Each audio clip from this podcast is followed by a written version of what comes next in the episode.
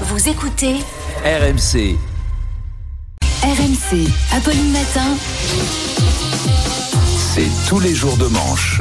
Exactement. C'est tous les jours. Moi, bonjour Salut les amis. Arnaud. Bonjour Apo, bonjour Charlito, bonjour Amélie, bonjour Manu.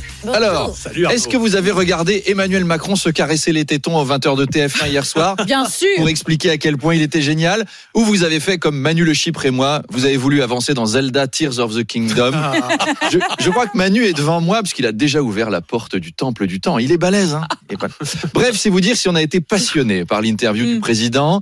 C'est fou, hein, avant quand le chef de l'État parlait, c'était important. Là, on est là, pff, ouais, encore.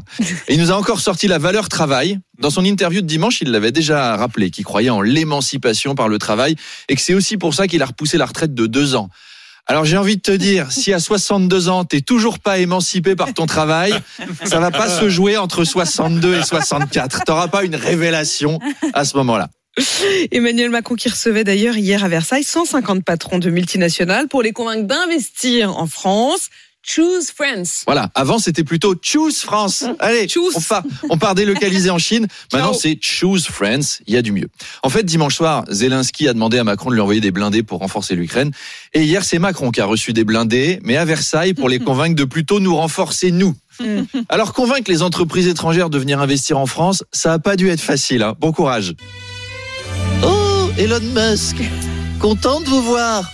Ah, bah si, quand même, des grands patrons qui choisissent la France, ça change des immigrés.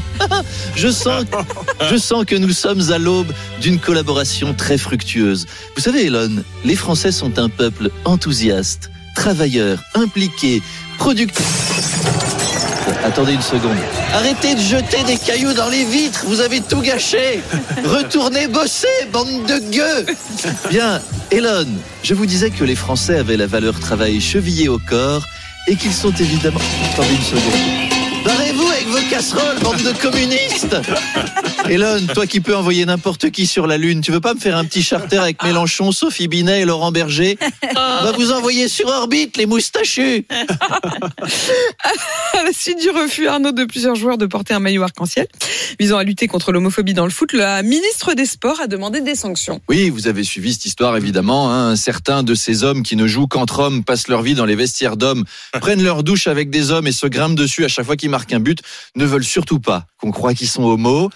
Alors, pour d'autres, c'est la religion qui est en cause. Moi, j'en ai parlé anonymement. à Un joueur qui a refusé de porter le maillot arc-en-ciel et il m'a dit j'ai rien contre les PD et les tarlouses, hein. j'ai juste mes croyances qui disent qu'on devrait tous les brûler. Donc euh, moi, Mais- c'est important pour moi qu'on soit tolérant avec mon intolérance.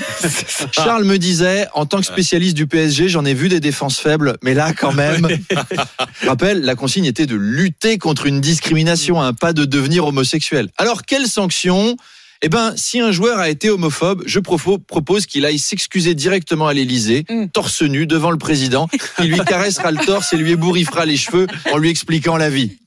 Arnaud.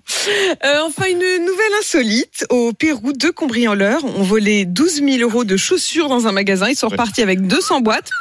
Sauf qu'ils ont découvert qu'ils avaient volé que les, les pieds droits. Eh oui, c'est con, hein 12 000 euros de basket, Putain. toutes du même pied. Alors l'article précise même que les voleurs se sont enfuis en tricycle. Donc là, c'est Ah oui. le plus Ah là grand là. cabaret du monde. Salut Salut Apolline, ma copine. Charlito, mon poteau. Alors ce soir, je reçois deux frangins épatants. C'est les jumeaux péruviens Pablo et Picasso. Ils font du tricycle avec 200 boîtes de godasses sur la tête, une cagoule sur le visage, et en dessous, ils sont maquillés, déguisés, c'est Bourville et De Funès. C'est incroyable. En tout cas, c'est l'occasion d'un petit quiz sur les voleurs, les voleurs les plus cons du monde. Ce cambriolage a-t-il eu lieu, vrai ou faux? Il y a gagné une chaussure gauche. Aujourd'hui, ça peut servir. Alors, vrai ou faux? Top en Angleterre, deux cambrioleurs qui avaient oublié leur cagoule se sont gribouillés le visage avec des marqueurs noirs indélébiles pour pas qu'on les reconnaisse. Vrai. C'est vrai. Bingo. Un point. Bravo, en Amélie. France, le maire de Levallois a braqué sa propre ville pendant 20 ans. Ah, semi-vrai. Aux États-Unis, un, un homme a braqué un magasin. La caissière lui a répondu non, alors il s'est évanoui et on l'a arrêté. Ah, Oui, ouais, c'est vrai, c'est vrai, oui. c'est vrai. Aux. États-Unis, un braqueur a choisi une station-service. Au même moment, sa mère est venue faire le plein. Elle l'a reconnu et elle l'a grondé en lui prenant son Ah, ouais. c'est possible. J'ai envie que ce soit vrai. Eh ben c'est vrai. Ah. Ouais, c'est grand chelem pour Amélie aujourd'hui. En France, un animateur radio chevelu a braqué le cœur de 4000 niçoises. Ah, c'est vrai. C'est vrai. C'est vrai. C'est C'est faux. On est, 2000. c'est faux. On est à, on est à 7000. En France, un braqueur qui avait bu pour se donner du courage euh, s'est endormi bourré dans le magasin. Ah, c'est vrai. Oui, Bravo Manu Et c'est la France. Donc, je crois que c'est Amélie qui gagne. Amélie, Oui. Félicitations pour cette chaussure gauche. Gros bisous à tout le monde. Bisous les auditeurs. Passez une bonne journée.